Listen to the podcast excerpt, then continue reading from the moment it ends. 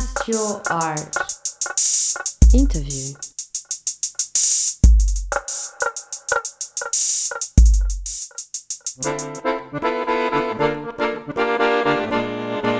Eugen Lendl, Besitzer der Galerie Lendl für zeitgenössische Skulptur und Malerei im Zentrum der Stadt Graz, ist reich an Erfahrung einer von Höhen und Tiefen geprägten über 40-jährigen Karriere.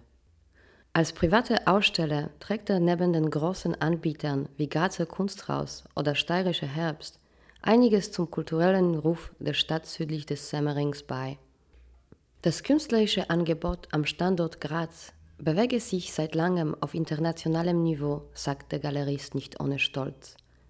Doch der Weg zum Erfolg von einer Kleinstadt aus sei für einen, der wie er mit Kunst wirtschaften müsse, auch entsprechend steinig. Der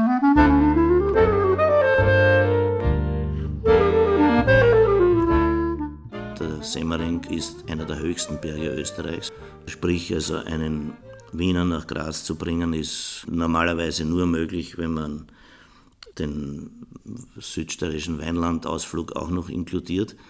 Und diese Vorstellung, äh, etwas zum Beispiel von Graz aus zu managen, beinhaltet immer noch ungeheure Leistungen, bis man überhaupt in Wien ist, geschweige denn woanders. Also leichter macht man in Deutschland Karriere von Graz aus als in Wien.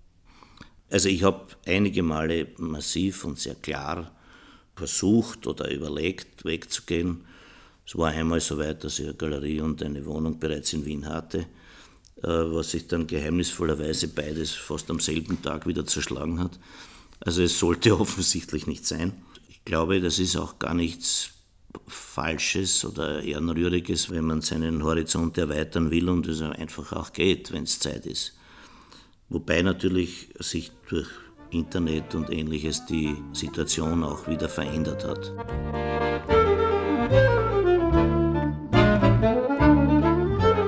Die 60er Jahre gehen gerade zu Ende, als Eugen Lendl, damals noch Architekturstudent, für einen befreundeten Künstler aus der Grazer Szene seine erste Ausstellung organisiert.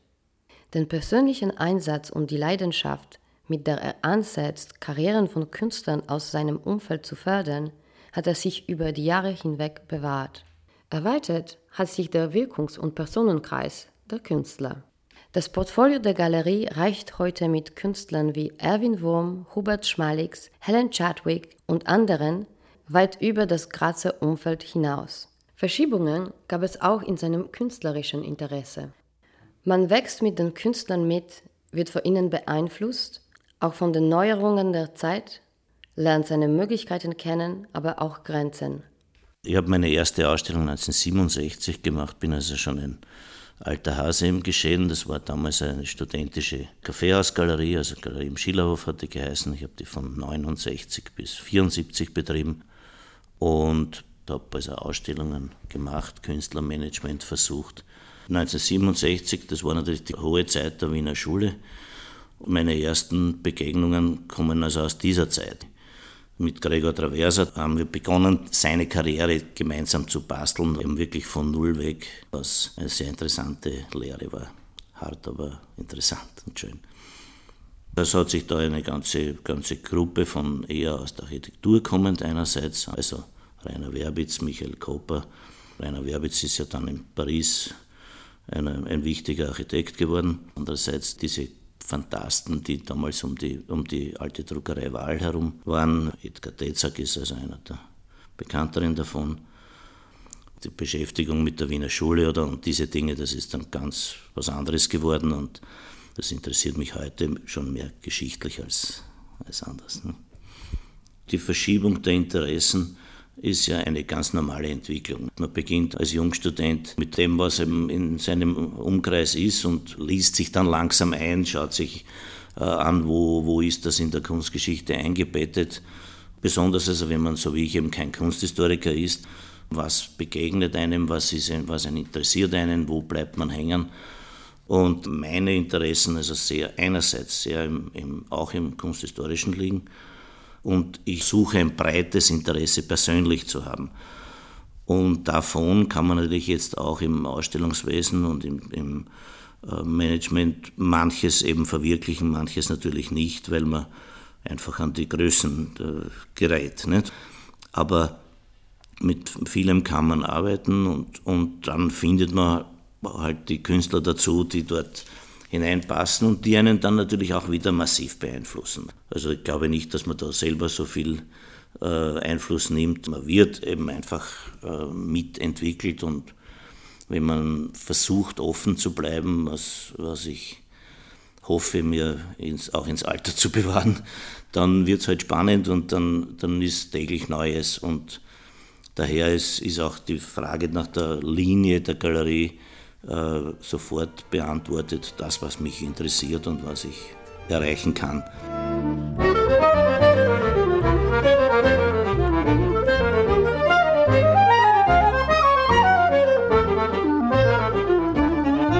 Es ist so, wie wir die, die Galerie in der Gleisdorfer Gasse also 86 begonnen haben, war ein klarer Wahlspruch drüber, der hat Väter und Söhne geheißen.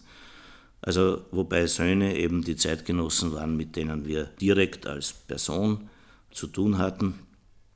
Und der Väter war ihre beeinflussenden Lehrer gemeint, soweit sie greifbar sind. Also wir haben nicht umsonst damals mit Alfred Kubin und Josef Danner begonnen. Es war also sozusagen das obere und das untere End dieses Spektrums. Dann haben wir eine Ausstellung mit Rudolf Schischkowitz gemacht, der eben als der prägende Grazer Lehrer.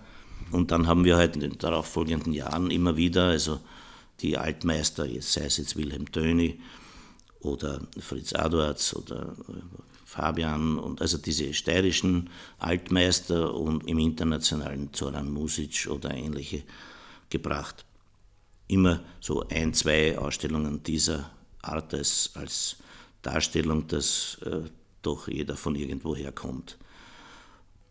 Es wurde dann nicht mehr so gepflegt, muss ich heute sagen, war vielleicht ein Fehler.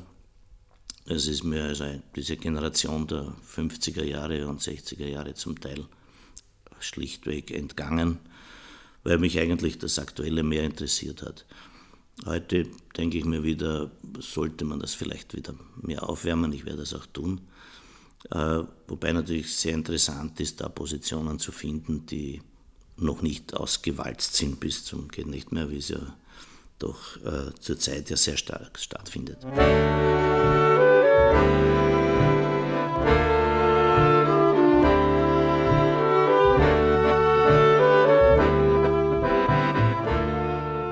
Mit dem Konzept Väter und Söhne verfolgt der Galerist Eugen Lendl das Ziel, Herkunftslinien in der Kunst sichtbar zu machen und zugleich über das Aufzeigen von Relationen die künstlerische Auseinandersetzung und Selbstbestimmung zu fördern. Wie aber, fragen wir uns, hält es der Galerist mit den Müttern und Töchtern der Kunst, zumal Anfang der 90er Jahre gerade die dritte Welle der Frauenbewegung im Anrollen war?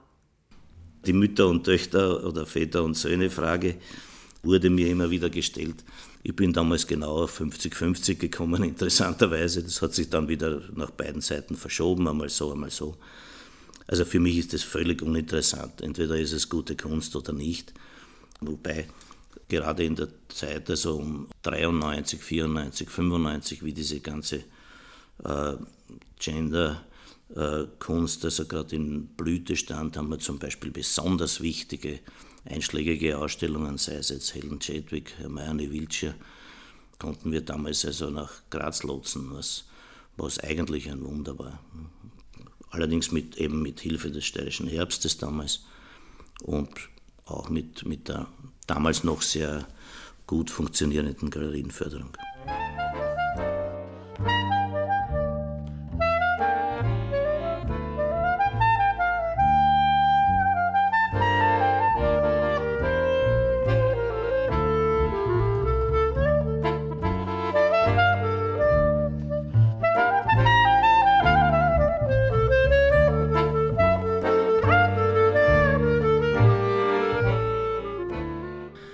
Vorhin erwähnte Helen Chadwick, das war sicher zum Beispiel für mich eine der Schlüsselausstellungen 1993, wo einfach eine, eine kleine, ganz zarte Person von einer Durchschlagskraft war in aller ganz Harmlosigkeit, wie man als Künstler etwas ernst nehmen und machen kann, wie eine Ausstellung gemacht wird, habe ich an ihr eigentlich zum Beispiel sehr explizit gespürt und auch äh, gelernt. Der Helen Chadwick äh, war für mich zum Beispiel eine wirkliche glückliche Begegnung, wo man einfach sich glücklich schätzen darf, dass man diesen Menschen kennengelernt hat und mit dem gearbeitet hat. Und gibt es noch äh, viele mehr, also wo wirklich man wirklich nur froh sein kann, dass man eben die Chance hatte, also diesen Menschen zu begegnen und für sie und für sich was zu machen. Ich glaube, dass da also wirklich sehr viele, sehr schöne Momente sind und man, man merkt es ja, wenn man zu, äh, zu, erzählen beginnt, nicht? dann hört man eigentlich nicht mehr auf. Nicht? Und ich bin leider ein, einer, der immer gerne erzählt.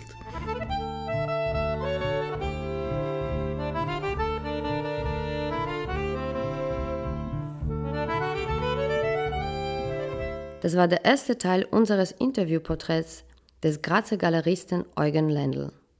Im zweiten Teil fragen wir, wie er als Galerist zu seinem Künstler kommt, was es bedeutet, Künstler der Galerie Lendl zu sein und ob er aus seinen Erfahrungen heraus für junge Künstler einen Rat bereithält, wenn es um die Planung ihrer Karriere geht.